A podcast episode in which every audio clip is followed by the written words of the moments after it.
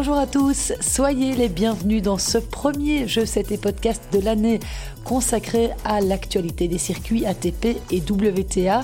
Elle a été riche, l'actu, pour le tennis belge cette première semaine de compétition sur le circuit. Bon, mis à part la United Cup où notre équipe n'a pas forcément brillé, je vais m'attarder sur les résultats à épingler, à commencer par cette demi-finale à Auckland pour Isaline Bonaventure, la première de sa carrière sur le circuit WTA. Entre deux vols, Isaline a accepté de répondre à mes questions. Vous entendrez également Christophe Vliegen, entraîneur du néerlandais Talon Grigsport. Il a remporté cette semaine son premier titre ATP. Christophe nous expliquera tout sur cette collaboration qui remonte déjà à quelques années, il nous racontera ça. Et puis dans le même tournoi de Pune en Inde, Sander Gillet et Joran Vliegen ont remporté le titre en double. Eux aussi ont pris le temps de me partager leurs impressions suite à ce sixième titre en commun.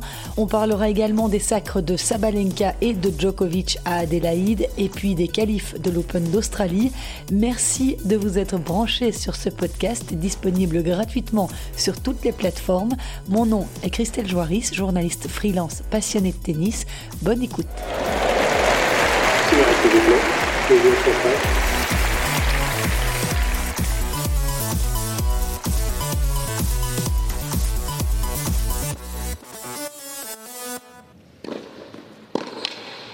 A quite incredible performance from the world number 95. She's into her first Hologic WTA Tour semi-final.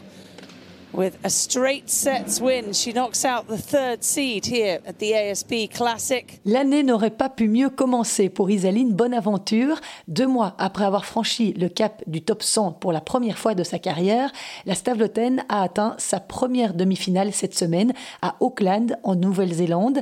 Elle s'est d'abord sortie du tableau des qualifs en battant la française Elsa Jacquemot et la néerlandaise Arang Sarous avant d'éliminer dans le tableau final successivement Cathy McNally 5-7, 6-4, 6-4, Rebecca Marino 3-6, 6-3, 6-3, Leila Fernandez, finaliste 2021 de l'US Open 6-4, 6-2. Isaline a ensuite chuté en demi-finale 3-6, 3-6 contre l'Espagnole Rebecca Massarova. Elle aussi issue des qualifications, 130e joueuse au ranking mondial et qui a effectué un très bon tournoi en éliminant notamment Sloane Stevens au premier tour et Carolina Mukova en quart de finale. Et Massarova avait déjà causé des soucis à Isaline Bonaventure. C'était en octobre dernier en finale du tournoi ITF d'Hambourg. Rebecca Massarova roars with glee. She's in her first tour level final. That is quite the reaction. Et les conditions n'étaient vraiment pas évidentes cette semaine à Auckland. Il a beaucoup plu, de nombreux matchs ont dû être interrompus, certains ont dû se jouer en salle sans public. Mais bon, quel beau parcours pour débuter cette année 2023. Cette demi-finale permet à Isaline Bonaventure d'encore grimper de trois places à la WTA. Elle est désormais 92e et pourtant, elle était assez déçue que son aventure se termine de cette manière à Auckland. Je vous propose d'écouter l'interview qu'Isaline m'a accordée au lendemain de cette défaite. Isaline, tout d'abord, bravo pour ta belle performance cette semaine à Auckland. Tu t'es qualifiée pour ta première demi-finale. Tu te sens comment après cette belle épopée? Ben écoute, euh, sentiment un petit peu mitigé. Euh, j'aurais euh, vraiment aimé gagner cette demi-finale, mais si on m'avait dit pendant ma préparation foncière que j'allais me qualifier et atteindre les demi-finales, j'aurais signé directement. La dure loi du tennis, c'est que bah, tu n'as pas le temps de profiter et de, célébrer. Euh, là, je suis déjà à l'aéroport à Brisbane. Je suis partie ce matin à 4 h du matin euh, pour prendre mon vol pour aller à Hobart parce que ben, les tournois s'enchaînent. Après, c'est un petit peu un problème de luxe. Euh, je pense que si ça pouvait m'arriver toutes les semaines, ça ne me, ça me poserait pas trop de problèmes. Euh, bon, là, je suis un petit peu fatiguée, que ce soit physiquement, mentalement, parce que ben, la semaine a été éprouvante avec. Euh, avec euh, tous les, toutes les interruptions euh, des, à cause de la pluie. Donc les journées ont été longues et puis j'ai joué beaucoup de matchs aussi. Donc euh, c'est certain que, que là, ben, je, suis, je suis un petit peu fatiguée. J'ai vu les images là effectivement de ton match en indoor. On voyait pratiquement rien à la balle, c'était assez rudimentaire. Combien de matchs tu as dû jouer alors en indoor? J'ai dû jouer deux matchs en indoor, donc mon match contre Marino et mon match contre Fernandez. Donc À la base, on devait jouer en extérieur et puis bah, on a attendu toute la journée pour pour au final aller en indoor parce qu'il a, il a plu toutes, toutes les journées.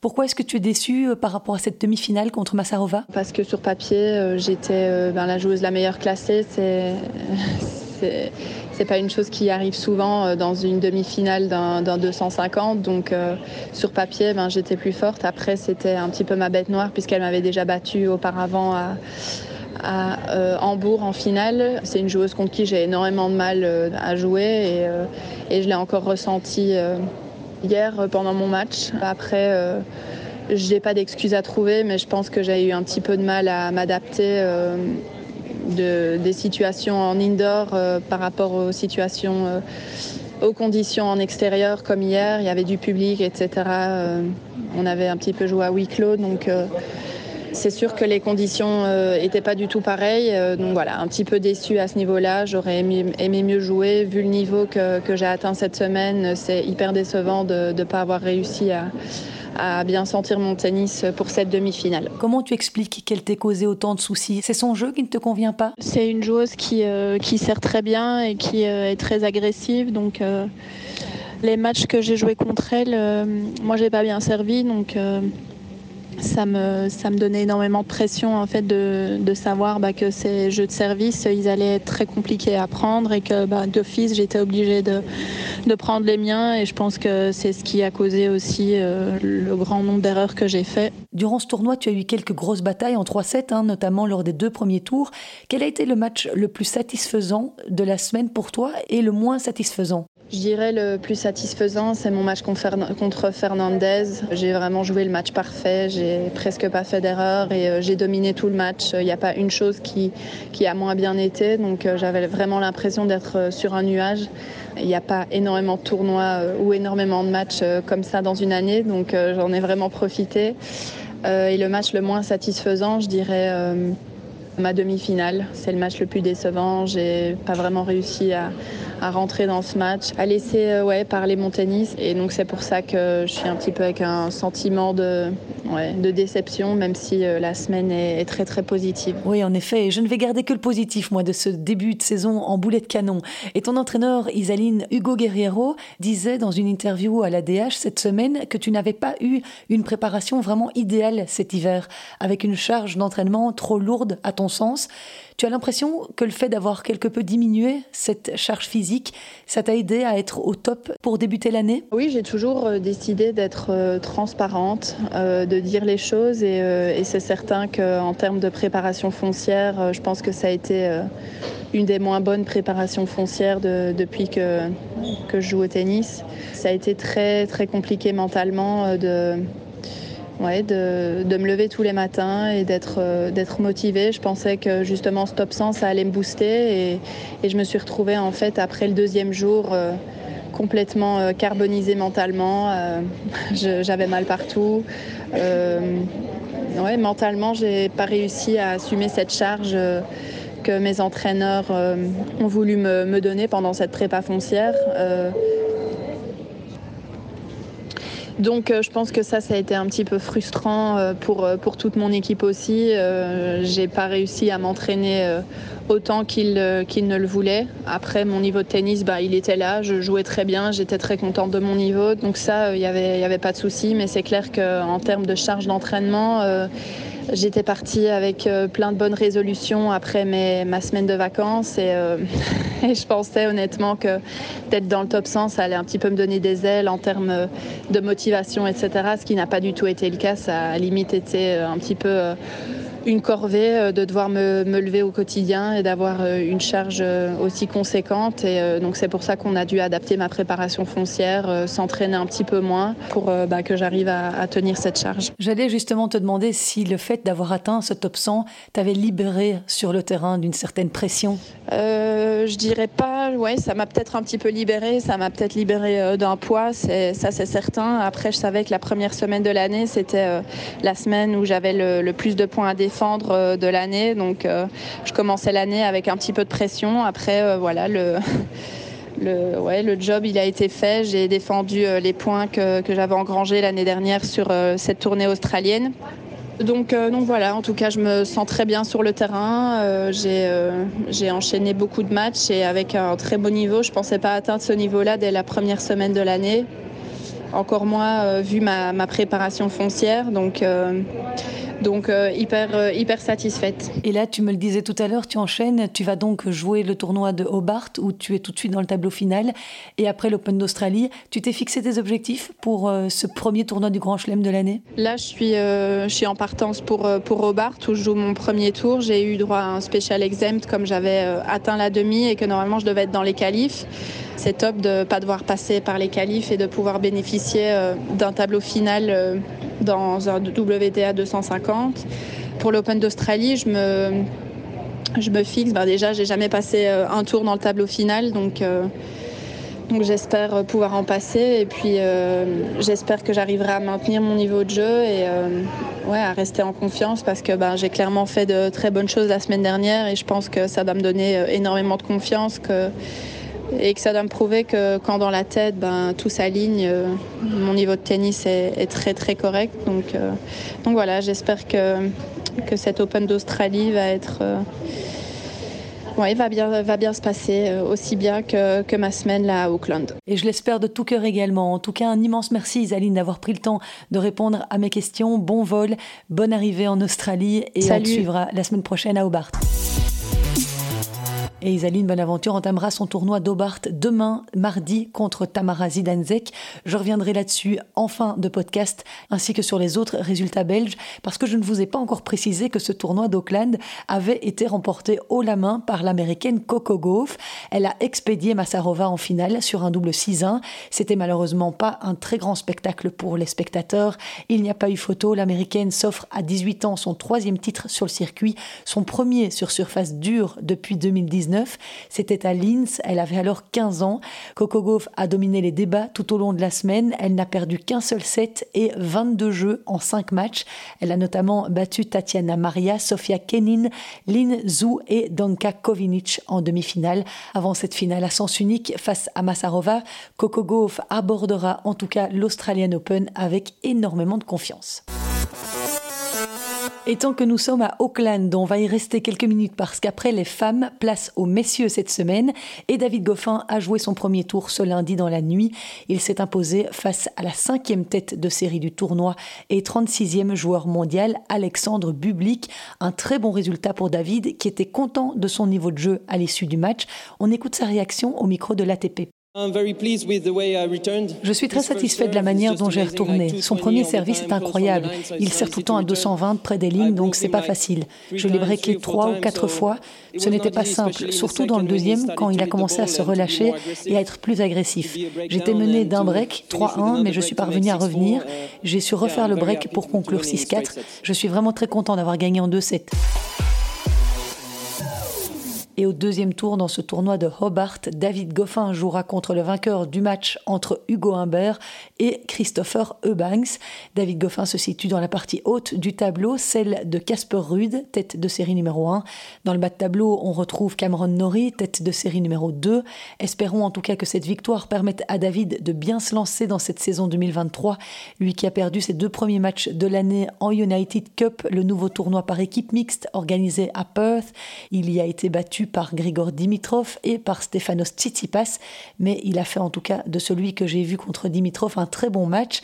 Au final, dans cette United Cup, la Belgique s'est inclinée 2-3 face à la Bulgarie et 1-4 contre la Grèce. Seule Alison Van Oudvank a remporté ses simples dans chacune des rencontres et Elise Mertens a ramené elle aussi un point contre la Bulgarie. Mais ça n'aura pas suffi pour sortir de poule. C'est la Grèce qui est passée. Cette United Cup a finalement été remportée par les États-Unis, vainqueurs en finale 4-0 face à l'Italie. Et au vu de l'actualité particulièrement riche de cette semaine, je n'ai malheureusement pas le temps de m'attarder davantage sur cette première édition de la United Cup. Je ferai mieux l'année prochaine, c'est promis. Et justement, pour revenir sur ce qu'il s'est passé la semaine dernière dans les tournois préparatoires à l'Open d'Australie, une autre joueuse, en plus de Coco Gauff, a envoyé un signal fort à ses adversaires en vue du premier grand chelem de l'année. C'est Arina Sabalenka qui a remporté son 11e titre samedi à Adélaïde, tournoi de niveau 500. Superbe. Voilà qui va lui faire du bien au moral après une année 2022 sans le moindre titre. La Bélarusse n'avait d'ailleurs plus gagné un trophée depuis mai 2021 et son sacre à Madrid.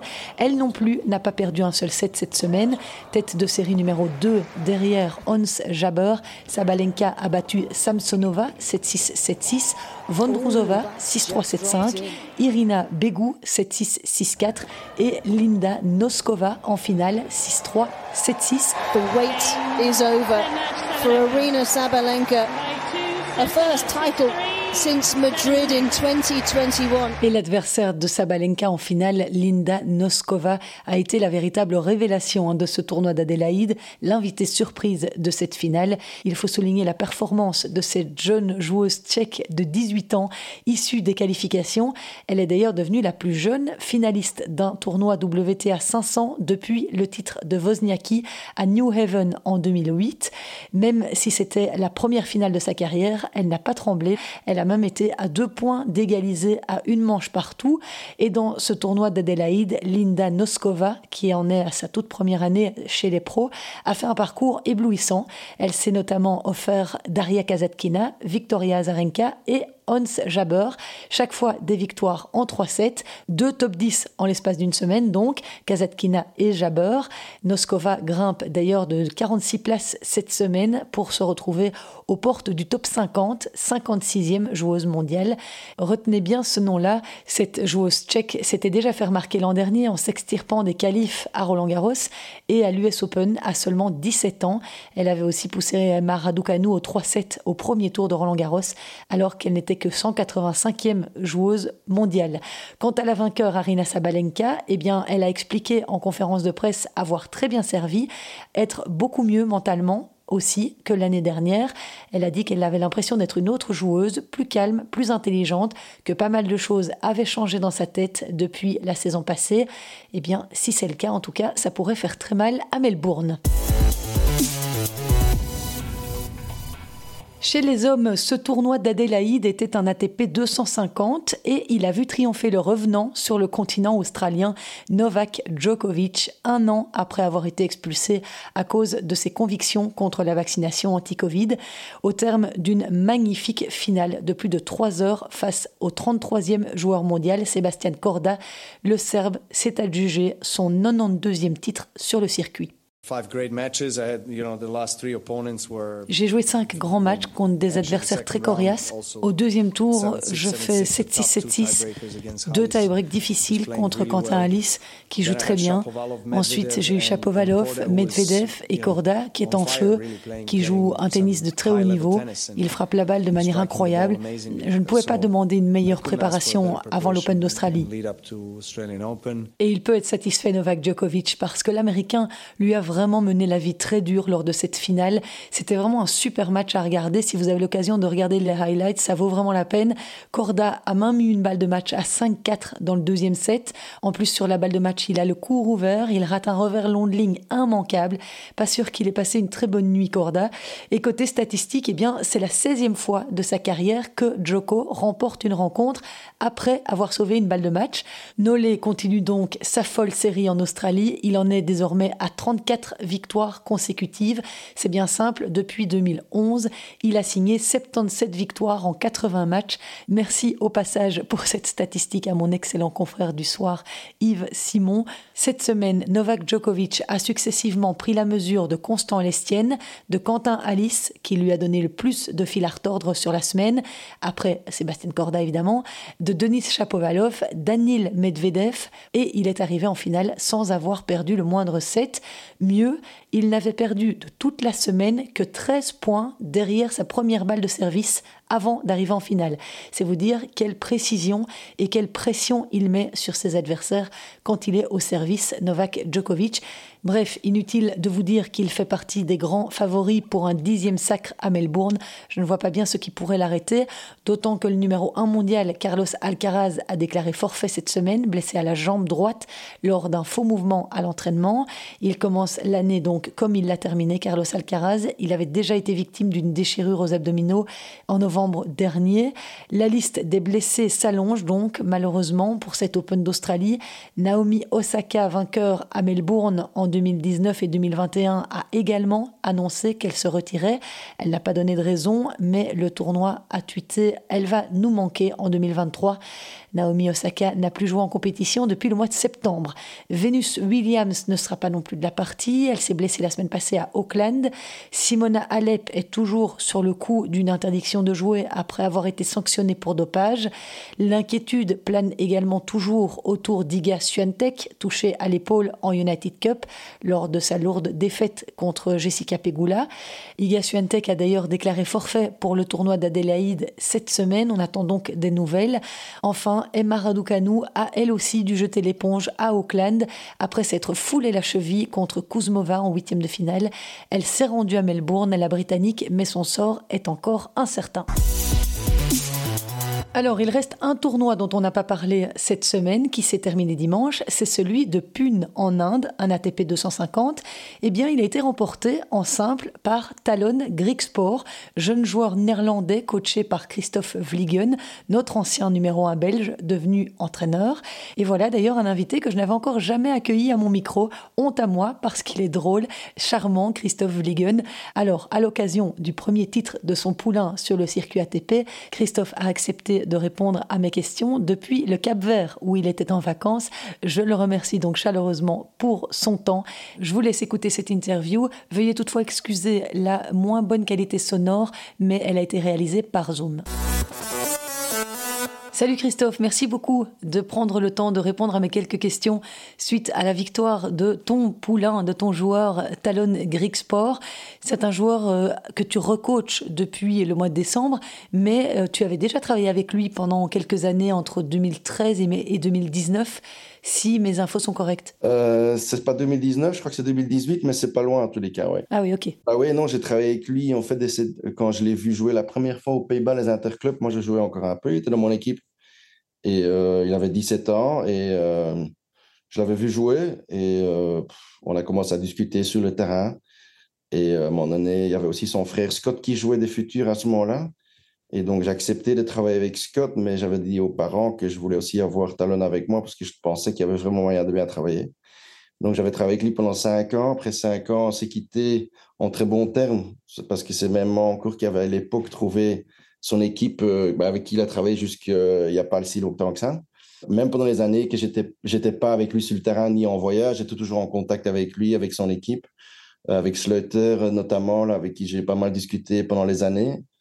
Et euh, bah ouais, là récemment, il m'a rappelé, il m'a rappelé en décembre là, donc ça a été très très vite et c'était c'était un peu bouleversant là, on va dire la, la fin de l'année parce qu'il fallait quand même organiser pas mal de choses finalement, ça s'est bien mis. Oui, et je précise juste pour mes auditeurs, Christophe, que Ramon Sleuter, dont tu parles, c'est donc euh, la personne qui s'est occupée de coacher Talon Greek Sport de 2019 à 2022, parce que euh, toi, tu ne pouvais plus accompagner euh, ton joueur sur le circuit pour des raisons personnelles. Et donc maintenant, il est revenu vers toi pour demander de le réentraîner, parce que vous étiez un binôme qui marchait vraiment bien? Ben, écoute, ce qui s'est passé, c'est que déjà pendant les années que j'étais pas avec lui, il était pas mal en contact, comme je disais. Et je sentais, il y avait le tournoi d'Anvers au mois d'octobre, je crois, c'est, ouais. Et euh, là, il m'avait appelé euh, pour aller manger un bout avec l'équipe. Et donc, euh, un samedi soir avant le tournoi, j'étais mangé avec lui. Et bon, c'est vrai que là, je sentais déjà qu'il y avait quelque chose dans l'équipe qui ne tournait pas comme il fallait. Mais bon, j'étais loin de là. Et puis, il m'avait dit à un moment donné qu'avec son équipe, ils avaient fait de bonnes réunions, qu'ils étaient repartis sur des bonnes bases, tout ça. Donc, c'était super. C'est même moi qui lui avais dit comment il fallait faire, je crois, le planning, c'est important avec son classement, etc. Et bon, avec, son coach aussi, Slaughter, j'étais toujours en contact avec lui. Jusqu'à un moment donné, il m'a appelé euh, vendredi, il m'a appelé, il me disait Chris, on peut aller boire un café ensemble, c'est en mois de décembre. Je dis ouais, pas de problème. Et moi, je devais quand même aller à Rotterdam le dimanche. Donc, un dimanche, on s'est vu. Et euh, on a discuté. Puis là, il m'a dit que c'était fini avec euh, son entourage, avec son entraîneur. Et donc là, il m'a demandé si je pouvais faire quelque chose pour lui. Et bon, j'avoue qu'en rentrant, bah, de Rotterdam à Bruxelles, c'est pas très loin, mais pendant une heure et demie, j'ai eu le temps de réfléchir ou de commencer à penser comment je pouvais peut-être éventuellement faire. Surtout aussi que je suis encore directeur technique du BATD, j'avais, euh, j'ai toujours la même mission. Et donc, euh, c'était donc, un, déjà trouver euh, un accord avec Talon, puis voir les voyages, comment je pouvais faire, les enfants, la vie privée, le boulot que, que j'ai encore. Donc, c'était un peu dans la tête. J'avoue que fin décembre, c'était compliqué. Mais je dois avouer que c'était, ben, entre guillemets, vite réglé. Les réunions que j'ai faites avec Madame de Bott, ça s'est très bien passé elle a compris. Je dirais surtout que moi, j'ai dit que je voulais pas quitter euh, le projet que le BATD ils ont aujourd'hui. J'ai dit que je voulais pas le quitter. Je voulais continuer à l'aider en sachant que je vais être quand même parti 30, 35 semaines par an. Donc, évidemment, ça serait beaucoup plus passif parce que pour l'instant, je faisais tout sur le terrain aussi. Je faisais pas mal d'heures sur le terrain. Donc là, il, faut, il fallait trouver une solution. Puis voilà, quoi. Donc maintenant, euh, j'ai pas pu partir avec en Australie ou en Inde parce que c'était pas prévu non plus. C'était un peu vraiment trop rapide, ça. Et donc, on avait dit, bah, les deux, trois premières semaines de l'année, tu fais seul. Comme ça aussi, moi, ça me laisse le temps de tout organiser en Belgique pour partir sur des bonnes bases, que ce soit sur le, niveau privé, que ce soit sur le niveau professionnel avec BATD. Et donc, voilà, maintenant, euh, j'ai fait quelques jours avec lui avant qu'il parte en Inde, avec son équipe, son préparateur physique que je ne connaissais pas. Donc, j'ai fait quelques jours avec lui, euh, j'ai travaillé un peu avec lui. Bon, oui, on était en contact tout le temps. Tu t'entraînais où alors avec lui avant qu'il parte? Bah, J'étais quelques jours aux Pays-Bas, je faisais des allers-retours. C'était entraîné, mais c'est aussi beaucoup discuter avec lui, de, de, voir comment il voyait les choses. Et bon, on s'est vite rendu compte qu'on était sur le terrain un à côté de l'autre. Moi, en tous les cas, je lui ai dit après la première séance, je dis écoute, moi, il n'y a rien qui a changé. Je dis, je trouve pas, pas besoin de trouver mes points de repère. Je ne pars pas avec un joueur que je ne connais pas. Je pars avec un joueur que je connais, que je voyageais avec pendant cinq ans. J'étais en contact avec lui pendant dix ans. Donc, c'est un gars que, je dirais, je connais par cœur. Je, je vois ses yeux le matin, j'ai compris s'il a bien dormi ou pas bien dormi. C'est bizarre d'expliquer, mais mais, mais c'est comme ça. Hmm. Une espèce d'osmose, quoi. Et donc lui aussi, il a directement dit à sa famille, ce que je sais que son papa, son papa m'a téléphoné, son frère m'a téléphoné après en me disant, Chris, il faut que tu le fasses, fais pour lui parce que voilà. Et donc je dis, bah écoute, je vais essayer tout, je vais tout faire pour. Si j'arrive à le faire, je vais le faire. Si j'arrive pas à le faire, bah, je ferai comme la dernière fois. Je vais essayer de trouver la bonne personne pour lui. Et voilà, je serai euh, à, à ses côtés, mais un peu plus loin. Mais heureusement, euh, j'ai trouvé une bonne solution. Donc en fait, là, c'est juste le préparateur physique qui est parti avec mais qui a un passé dans le tennis. Il a toujours joué des tournois étoilés aux Pays-Bas, qui, qui, joue Serie A facile.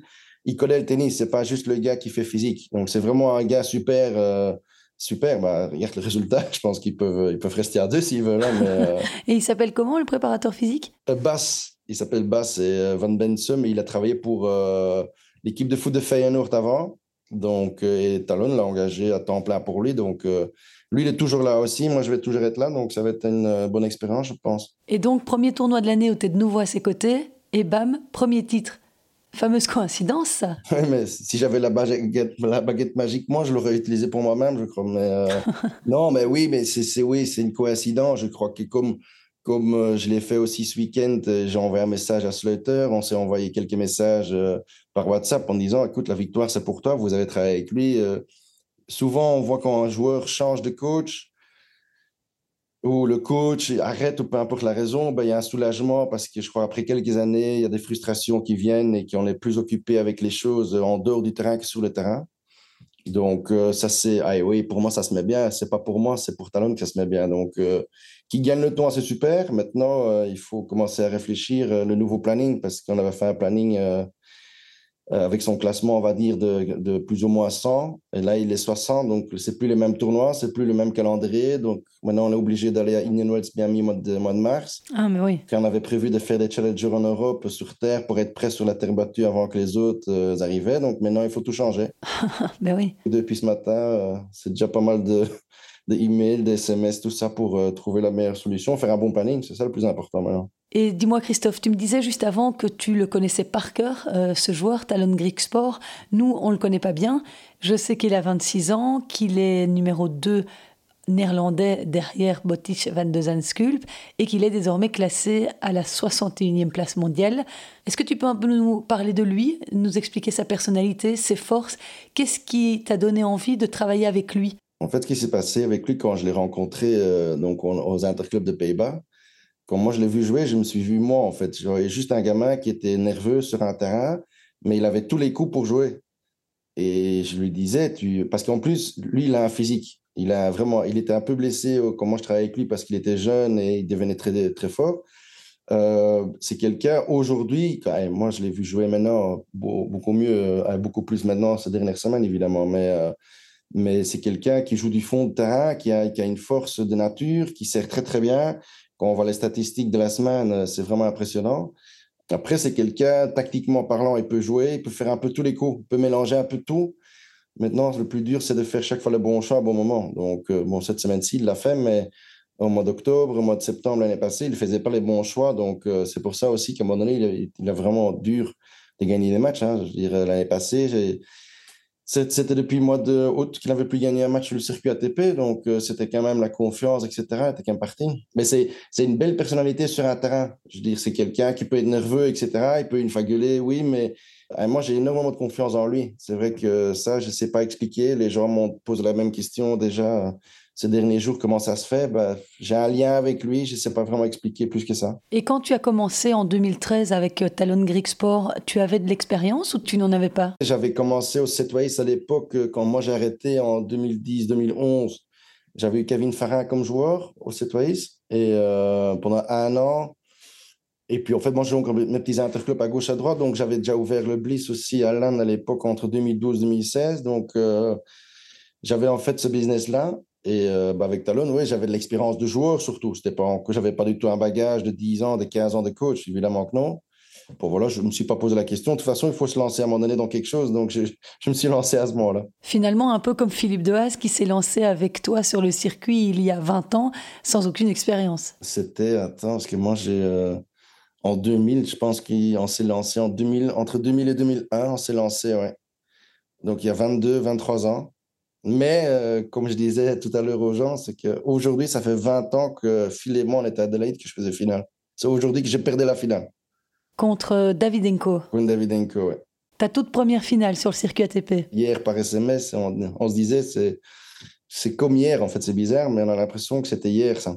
Eh bien, en tout cas, Philippe, comme tu le sais, a rejoint mon projet et on a bien l'intention en 2023 euh, de venir euh, te trouver, faire un petit podcast en ta compagnie parce qu'il paraît que tu as pas mal d'anecdotes à raconter. Bah, sur dix ans de voyage ensemble, je peux dire qu'on oui, on, en a vu des choses, des, chouettes moments, des moins, moins chouettes aussi. Hein, je veux dire, ça va dans les deux sens, mais euh, je pense que lui et moi, on a, je pense qu'on a fait une belle carrière, moi, au niveau sportif, et là, je suis occupé un peu comme coach. Phil, ça fait 20 ans qu'il fait maintenant coaching, et je pense qu'il a fait des résultats avec tous ses joueurs, donc c'est vraiment chouette. Avec lui, je ne sais pas vraiment expliquer plus que ça. Et donc, quand il revient entre deux tournois sur le circuit, c'est toi qui vas l'entraîner là-bas en Hollande, il ne revient pas ici en Belgique? Dans le passé, quand on a travaillé ensemble, on faisait un peu la moitié-moitié. Maintenant, le, je crois que le but, c'est que je vais être beaucoup là-bas parce que, bah, évidemment, il y a 10 ans en Belgique, il y avait pas mal de joueurs pour jouer déjà avec. Donc, on s'entraînait pas mal à la Centre euh, Fédération d'Anvers. De, Mais aujourd'hui, en Belgique, le tennis, c'est un peu mort au niveau des, on va dire, la quantité de joueurs. On a des joueurs, mais euh, il faut déjà tomber sur le bon moment quand ils sont là et nous aussi. Et aux Pays-Bas, bah, aujourd'hui, il y en a beaucoup. Je veux dire, euh, commencer avec Van Zandskulp lui-même, et puis après, tu as plein de joueurs entre 110 et 140. Il y a le Cels, il y a Tim Van Reto, tu as plein de jeunes qui sont bons. Il y a un garçon moins de 14 champion, champion d'Europe. Donc, euh, je dirais, du niveau, il y a. Les facilités sont, sont meilleures aujourd'hui aux Pays-Bas, donc moi, je vais, je vais être beaucoup là-bas. Et jusqu'où tu penses pouvoir l'amener, Talon Greek Sport, niveau classement? Moi, j'ai dit qu'il doit faire mieux que moi au niveau classement. Je l'ai dit quand je l'ai rencontré il y a 10 ans, je, lui ai dit si tu n'arrives pas dans les 100 meilleurs au monde, tu as vraiment fait une mauvaise carrière, c'est pas possible. Et quand une fois qu'elle était là, je lui ai dit si tu n'arrives pas 50, c'est pas possible. Et là, je lui ai dit l'objectif de, de, moi, mon objectif en tous les cas, et le sien aussi, parce que Sleuter, quand il travaillait avec, son meilleur classement, c'était 45. Et son meilleur classement aujourd'hui, c'est 44, donc il l'a battu. Et donc, l'objectif que moi j'ai avec lui, c'est qu'il fait mieux que moi. OK je pense vraiment qu'il peut le faire. Rappelle-moi, toi, tu as été 30. 30, euh, pile. Ah oui, voilà, j'y étais presque. Le classement, c'est 30. Donc, euh, je crois qu'il peut arriver jusque-là, mais il a 26 ans, il a encore 10 ans de carrière. Euh, je veux dire, si les blessures ne sont pas là, il reste, confiant comme il est aujourd'hui, ben, il n'y a pas de raison qu'il n'arrive pas. Mais encore une fois, que tu termines ta carrière où le meilleur classement, c'est 40 ou c'est 28 ça change pas énormément dans le sens que tu n'es pas, euh, pas un meilleur joueur quand tu es 28 ou 40. C'est juste que tu as gagné 2-3 points en plus euh, à 45 ou à 30-40. Oui. Et tu disais qu'il avait des côtés similaires aux tiens. Est-ce qu'il a un aussi bon caractère que toi sur le terrain? Un bon caractère Je ne sais pas si c'était un bon, je crois que tu dis un bon mot. Je me moque. Hein. Il est différent, il est complètement différent. Il peut être très nerveux, il peut être très nerveux, mais, mais complètement différent que moi. Non, moi, je suis, comme on me voyait, je crois, euh, moi, je pouvais quand même euh, casser une raquette ou deux, je pouvais quand même... Non. Euh, mais euh, lui, il n'est pas dans ce cas-là. Bon, c'est arrivé. Je il y a des images de lui à Roland Garros l'année passée où il casse aussi une raquette parce que bon, moi, je connais les, les, les, les raisons pour. C'est souvent ça que les gens ne savent pas euh, pourquoi. Évidemment, c'est un match de tennis. tu peux avoir des problèmes à gauche, à droite et nerveusement, on peut une fois craquer. Donc, mais je veux dire, il a, je trouve qu'il a des meilleurs coups euh, que, que, moi. Je veux dire, euh, lui, il a un magnifique revers, je l'avais pas trop. Lui, il peut faire vraiment plus que moi sur un terrain de tennis. Et cette semaine, tu as suivi les matchs un petit peu de là où tu étais en vacances au Cap Vert. Parle-nous un petit peu de son tournoi, de son parcours cette semaine à Pune. En fait, les deux premiers matchs, on n'a pas pu les voir parce qu'il n'y avait pas le live stream. Il jouait sur euh, le petit terrain. Bah, L'anecdote, c'est que quand on est arrivé là-bas, il disait que les balles volaient, que ça allait trop vite, le, le rebond était trop haut. Puis il s'est entraîné une fois sur le central. Avant le tournoi, il me dit Chris, sur le central, c'est injouable. la température, ça dépend à l'heure qu'on joue. Donc il se plaignait un peu du terrain. Donc je lui disais bah, écoute, c'est bien, tu joues sur un petit terrain, donc là, tu es déjà tranquille. Bon, j'avoue que les deux premiers tours, pour moi, il ne peut pas les perdre parce que c'est des joueurs qui jouent très bien en face. Mais si lui, il à installer son jeu sur dur, il ne peut pas les perdre. Alors que l'année passée, ça, son entourage m'a dit, l'année passée, il les perdait parce qu'il se mettait trop de pression. Bon, il faut être honnête aussi, hein, il a eu un WO de Silic en quart. Ça aide. je dis, parfois, euh, avec un peu de chance, bah, regarde, on peut arriver. Je pense que contre Silic, bon, bien sûr, il peut battre des mecs comme Silic parce qu'il a déjà fait dans le passé. Il a déjà battu Vavrinka, Kachanov. Donc, il n'y a pas de raison qu'il ne les batte pas. Mais bon, quand tu reçois un WO, c'est quand même un soulagement. Et bon, en demi, euh, il, a, il, a, très bien joué. Je dirais, moi, nous, on a vu la, la demi et la finale. Donc en demi, c'était contre Karatsev qu'il bat 7-6, 6-1. Et en finale, contre Benjamin Bonzi, 4-6, 7-5, 6-3. Bah, la demi, il n'a pas eu une balle de break contre lui. Et en finale, il n'a eu en fait qu'une une seule. Non, il a eu deux contre lui, pardon, à 5-4 dans le premier set, il se breaké. Il a encore euh, une balle de break contre lui euh, au troisième set. Mais les autres jeux, il les gagne vraiment, vraiment bien, en jouant très bien. Donc, Bon, hier, euh, c'est vrai qu'aussi, il avait une statistique l'année passée qu'il avait gagné que quatre matchs sur l'année en perdant le premier set. Donc, pour revenir dans un match, il revenait quasi jamais. Et donc, hier, il l'a fait. Mais bon, ça, les, les, WhatsApp, euh, ça, c'est quand même facile aujourd'hui. C'est des choses aujourd'hui, on peut communiquer. Pas sur le terrain, mais avant le match, après le match, on appelle beaucoup. Donc, euh, le coaching à distance, quoi. Bah oui, j'ai regardé un peu les adversaires. J'étais ici, je suis ici encore en vacances, mais je l'avoue que j'ai quand même passé pas mal de temps sur l'ordinateur au bord de la piscine, faut être honnête, euh, en regardant les matchs des autres, les adversaires, tout ça, analyser qui fait quoi et essayer de mettre une tactique en place. Et ça, c'est entre guillemets facile quand tu as un joueur qui sait s'adapter. Par exemple, contre Karatsev, il a dû faire pas mal de slices parce qu'il joue vraiment très très vite.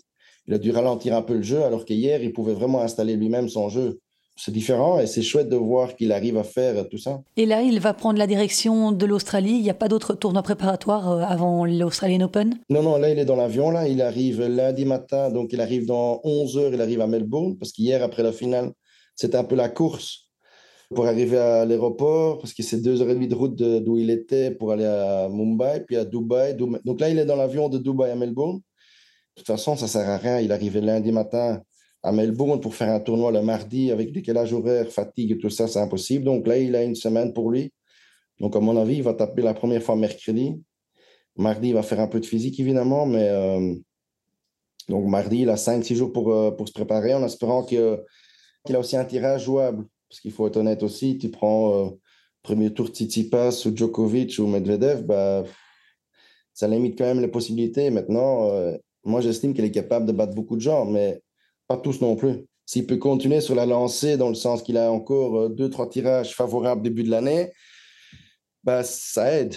Quelle est sa meilleure surface? Ça, c'est la discussion qu'on a avec lui. C'est que moi, j'estime qu'il peut jouer en indoor.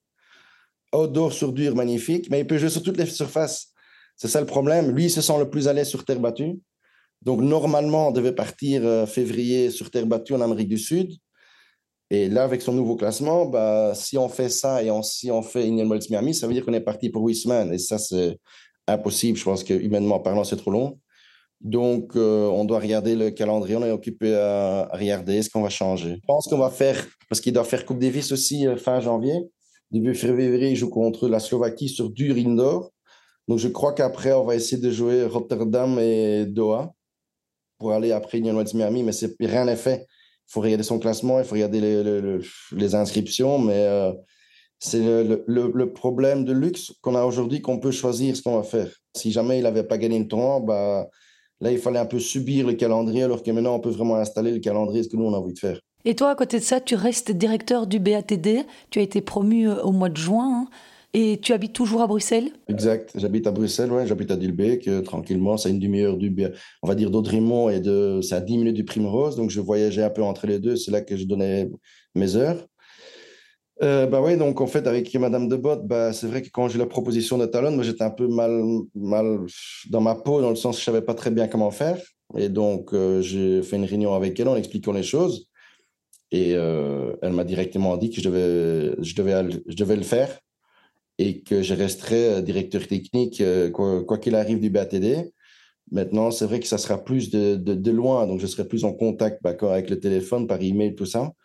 Et je continue à donner ma vision sur long terme, euh, comment moi je vois les choses. Ça ne veut pas dire que tout va être réglé ou quoi, ou que voilà, mais j'ai ma vision. Je pense que la vision qu'on a, le BATD là et moi on a, bah, c'est un peu la même chose sur le long terme et on essaye de, faire avancer tout le BATD, tous les clubs. Et est-ce qu'on te verra avec Talon au BOE Open fin janvier à Louvain-la-Neuve? C'est bien possible, ben, ça dépend du résultat de Melbourne. Si jamais il perd premier tour ou deuxième tour, je pense qu'il y a moyen qu'on y sera. Ouais. Bon, c'est pas que je lui souhaite de perdre, mais on aimerait bien le voir quand même. En tout cas, merci beaucoup Christophe d'avoir pris un peu de temps sur tes vacances pour euh, répondre à mes questions.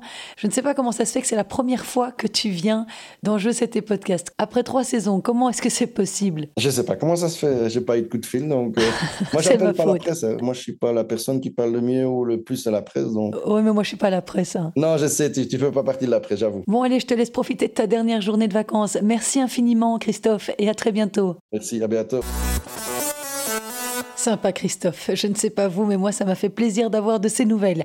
Et on reste à Pune en Inde parce que je vous ai parlé du vainqueur en simple, mais en double, c'est Sander Gilles et Joran Vliegen qui se sont imposés. C'est le sixième titre que le duo belge gagne sur le circuit. En demi-finale, les deux hommes ont réussi la très belle performance d'éliminer l'américain Rajiv Ram et le britannique Joe Salisbury, vainqueur du dernier US Open et du Masters de fin d'année. Une victoire sur un double 7-6. Eux aussi venaient d'atterrir à Melbourne après 30 heures de voyage au moment de répondre à mes questions. Je dis eux parce que vous allez entendre Joran Vliegen, mais il est évidemment le porte-parole de la paire qu'il forme aux côtés de Sander Gilles. On les écoute. Bonjour Joran, félicitations pour ce titre en double à Pune et merci de nous rejoindre dans ce podcast cette semaine. Alors, un titre pour débuter 2023, voilà qui est idéal pour faire le plein de confiance. Oui, un titre pour euh, débuter cette année, ça, donne euh, beaucoup de la confiance, hein. surtout parce qu'on a eu euh, une année assez difficile en 2022. On n'a pas vraiment bien joué, on a perdu beaucoup de matchs serrés, beaucoup, beaucoup de tie-break perdus surtout en double, ça joue en, en, 3 ou 4 points chaque match. On a vraiment fini bien l'année passée et, on a continué comme ça, première semaine euh, de l'année. Un peu comme Isaline aussi. Elle avait bien joué euh, la dernière tournoi euh, en 2022 et elle a continué comme ça ici en Auckland.